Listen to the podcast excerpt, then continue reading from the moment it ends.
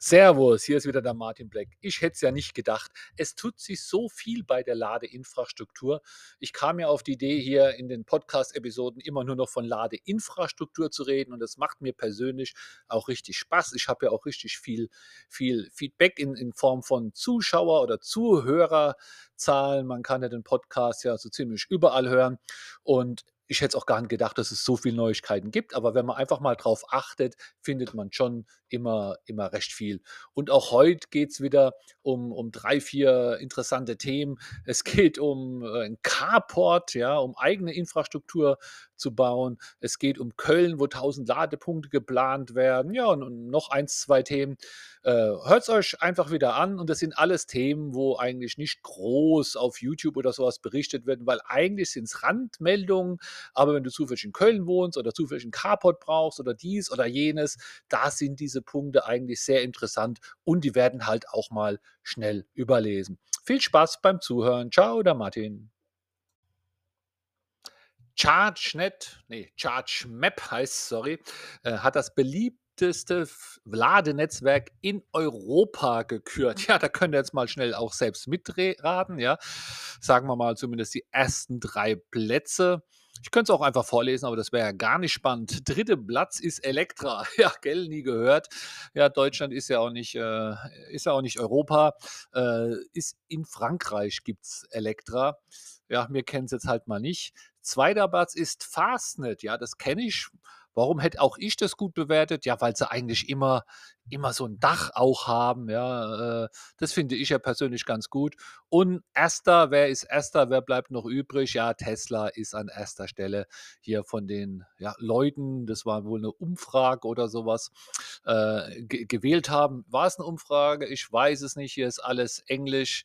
Äh, Wahrscheinlich, wahrscheinlich, wahrscheinlich. Oh, und dann gibt es auf der Seite gibt's noch viel mehr andere Umfragen auch, aber das fand ich jetzt am besten. Ja, wo ist denn Ionity oder Allego? Die kennen wir auch noch, die sind auf Platz 7 bzw. 6. NBW sehe ich jetzt hier gar nicht zum Beispiel. Also Tesla erster, Fastnet zweiter, Elektra dritter, aber es kommt natürlich immer drauf an, wo du dich rumtreibst äh, in Europa, wobei ich denke, dass Tesla da schon in jedem Land auf alle Fälle ziemlich, ziemlich vorne ist. Zu wenig Ladeinfrastruktur? Ja, dann baust du dir doch einfach selbst. Beim Netto gibt es was Interessantes und zwar ein Solar-Carport-Gestell. Also das ist äh, so ein Carport, das heißt so ein, ja, ich sag mal so ein Dach, wo man über seinen Parkplatz machen kann, also keine Garage, nur das Dach mit so einem Gestänge seitlich und auf diesem Dach sind zehn Solarpaneele je 410 Watt. Also dann kommt auch ganz schön was zusammen. Das wird als Komplettpaket geliefert. Äh, netto, gell, könnt ihr schon mal googeln, da ist auch ein Bild dabei. Und es kostet 2999. Also nicht nur das Gestell, sondern mit dem Solarpanel. Und der Gedanke ist, dass wenn das Auto irgendwo vorm oder neben dem Haus steht, dass man sich halt einfach so ein Dingens außenrum baut und dann einfach auch das Auto laden kann. Was dabei ist, ist ähm, aber kein Wechselrichter oder, oder Wallbox oder sowas, sondern es ist, ist das Solar-Carport-Gestell mit den Solarmodulen, Befestigungsmaterial und auch eine Anleitung. Also um das alles irgendwie zu betreiben, ja, da muss man sich dann doch ein bisschen mehr einlesen. Äh, letztendlich ist es ja eine Photovoltaikanlage, wahrscheinlich so zu behandeln wie die, wo aufs Dach kommt vom Haus, nur ist er halt nicht auf dem Dach, sondern ist auf dem Carport. Muss man also da diese verschiedenen Prozeduren machen und, und Handwerker, ich weiß es nicht, aber vielleicht, wenn man schon einen auf dem Dach hat und will noch mehr, dann kann man so vielleicht sowas machen äh, ja, äh, wie auch immer, ich finde die Idee schon mal sehr, sehr witzig oder auch, auch nicht schlecht und preislich finde ich es auch ganz gut. Also hier ein Solar Carport gestellt.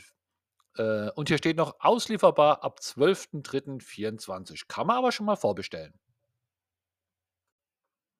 Manchmal gibt es ja so richtige, ja, Infrastruktur-Ladeinseln. Für mich war das Köln. Ist vielleicht schon alles anders, aber ich war, oh, das ist schon zwei Jahre her, wie ich das Auto neu hatte oder relativ neu hatte, bin ich da in Köln rum, hatten wir ein paar Tage frei, wollten auch laden, aber es, ja, also, es ging nicht überall, gell? Also, äh, man hatte da wirklich, kam man mit NBW oder Maingau, kam man da gar nicht mit jeder Ladesäule zurecht, sondern dass man brauchte diese Tank-E-Ladekarte oder also irgendwie, ich erinnere mich da vage zurück, war das alles ein bisschen knifflig. Ich habe mich dann da auch sehr sehr drüber geärgert, dass dass man dann, ja, 'n Kunde dort werden muss, um dort zu laden. Man findet natürlich Ladesäule, sonst, äh, habe ich natürlich auch aber wenn irgendwo so 'ne schöne Ladesäule war ich erinnere mich, wir waren an so 'nem Schloss und ich konnte da da nicht laden, weil halt einfach ich keine passende Ladekarte hatte.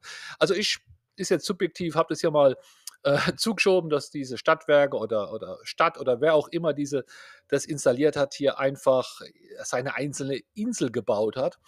Äh, kann sein, dass es auch vielleicht 'n bisschen anders war und ich einfach nicht die passende Karte hatte, aber das ist mein Eindruck gewesen und umso mehr hat's mich dann gefreut, wie ich hier gelesen habe bei electrive, dass Köln eröffnet den Markt oder öffnet den Markt für Ladeinfrastruktur gegenüber privaten Anbietern. Also, da sollen weitere 1.000 Ladepunkte gebaut werden im Stadtgebiet und scheinbar oder es ist so, dass da jetzt auch andere Leute, also andere Firmen können an dieser Ausschreibung teilnehmen und dann da auch, äh, installieren. Also, gegenüber privaten Anbietern geöffnet, wobei private Anbieter, denke ich mal, keine privaten Personen sind, das sind halt Firmen, die nicht, äh, die Kölner Stadtwerke oder so sind.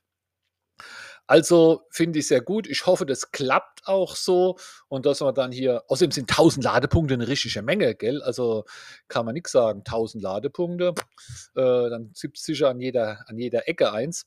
Äh, und wenn die dann auch noch für jeden hier leicht zugänglich sind vielleicht ist es ja so, ich habe mich da jetzt nicht schlau gemacht, aber, ähm, ich bin froh, dass sich Köln da jetzt auch öffnet. Dynamische Preismodelle, ja, was meinst du dazu? Was sind dynamische Preismodelle? Ja, wenn der Strom einfach an der Ladesäule immer nicht äh, vom selben Anbieter nicht immer das Gleiche kostet. Bei Tesla kennen wir's, da gibt's diese Haupt oder Kern oder Stoßzeiten, irgendwann nachmittags für 4 Stündchen oder so was. Da ist der Strom einfach 'n bisschen teurer wie zu den anderen Zeiten. Ich glaube, Tesla macht es jedoch, äh, um die Auslastung seiner Ladesäulen zu steuern. Das heißt, wenn irgendwo viel los ist, dann macht man's da einfach 'n bisschen teurer und Leute, die sich dann aussuchen können, weil sie, ja, hin und zurückfahren und den ganzen Tag Zeit haben oder so was, die laden dann einfach zu den Zeiten, äh, wo's billiger ist und somit wird's automatisch schon besser ausgelastet. Auch bei Ionity gab's so was vor 'n paar Wochen mal als als Versuch, wo's verschiedene, äh, Säulen, verschiedene Preisen hat. Also, die Anbieter sind da dabei. Doch was sagen die Nutzer? Hier gibt's auf der Seite Ecomendo, die berichten hier über eine Umfrage und, äh, ja, um's einfach kurz zu machen, 600 Leute ungefähr wurden gefragt und 65 % der Betra Befragten sind grundsätzlich offen für dynamische Preismodelle.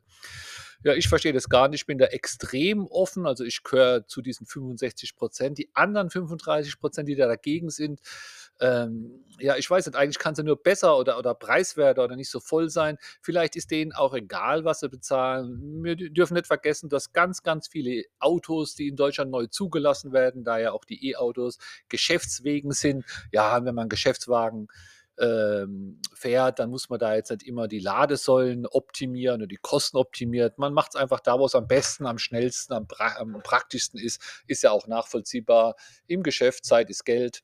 Ähm, trotzdem finde ich persönlich das 'ne sehr, sehr gute Sache, aber nicht aus Gründen der Auslastung, das natürlich auch, sonders und das steht auch in dem Artikel drin, aus Gründen der ja, ich sage mal, wenn wenn wenn diese Überener oder wenn wenn die Windräder viel Strom erzeugen, ja, und da muss der Strom ja irgendwo hin und bevor man den mit Verlust ins Ausland verkauft oder verschenkt oder Geld dafür sogar gibt, dass irgendwelche Leute den Strom nehmen, könnte man doch auch irgendwie den Strom auch zu diesen Zeiten billiger machen.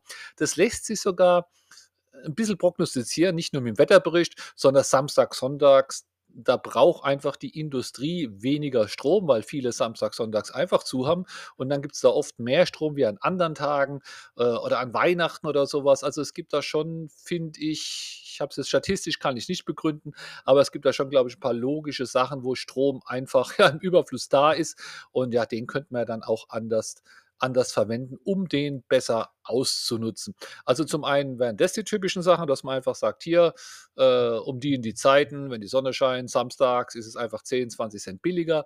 Oder man kann das ja auch so, so mikromäßig machen, dass man äh, das Auto eine ganze Nacht irgendwo anschließt, an eine AC-Ladesäule oder was auch immer. Und der Dienstleister, der lädt einfach dann das Auto voll, wenn er denkt, der Strom ist am preiswertesten. Mir macht es überhaupt nichts aus, wenn das Auto jetzt die ganze Nacht an der Ladesäule stehen würde und wird einfach dann der Strom reingeladen, wenn er da auf der Börse sehr preiswert ist. Hier wird dann nochmal unterschieden, äh, wann sie attraktiv sind, was die Ziele sind und so weiter. Guckt euch den Artikel an. Ich will ihn auf keinen Fall vorlesen. Sollte man reinschauen, wenn euch das Thema einfach noch ein bisschen weiter interessiert. Ich finde, dynamische Preismodelle macht einfach viel Sinn. Das war's auch schon wieder für heute. Ich denke, nächste Woche gibt es da die nächste Episode mit weiteren News zur Ladeinfrastrukturen. Was ich natürlich noch machen möchte, ist euch auf meinen Promo-Code hinweisen. Wer mal schon mal meinen YouTube-Kanal geguckt hat oder hier manchmal mithört, der weiß ja, dass ich Tronity verwende, um meine Autodaten zu tracken. Also ich kann dann Nachhinein feststellen, wo habe ich wie schnell geladen, was hat es mich gekostet, äh, wie ist mein Verbrauch im Vergleich zu anderen, lauter solche Sachen. Und wenn das auch interessiert, auf YouTube habe ich eine ganze Serie über Tronity, da könnt ihr in die Playlist gucken und da habe ich auch einen Code, der steht dort unter ziemlich jedem der neueren Videos. Damit kriegt ihr bei Tronity 25% Rabatt. Bis nächste Woche. Tschüss, der Martin.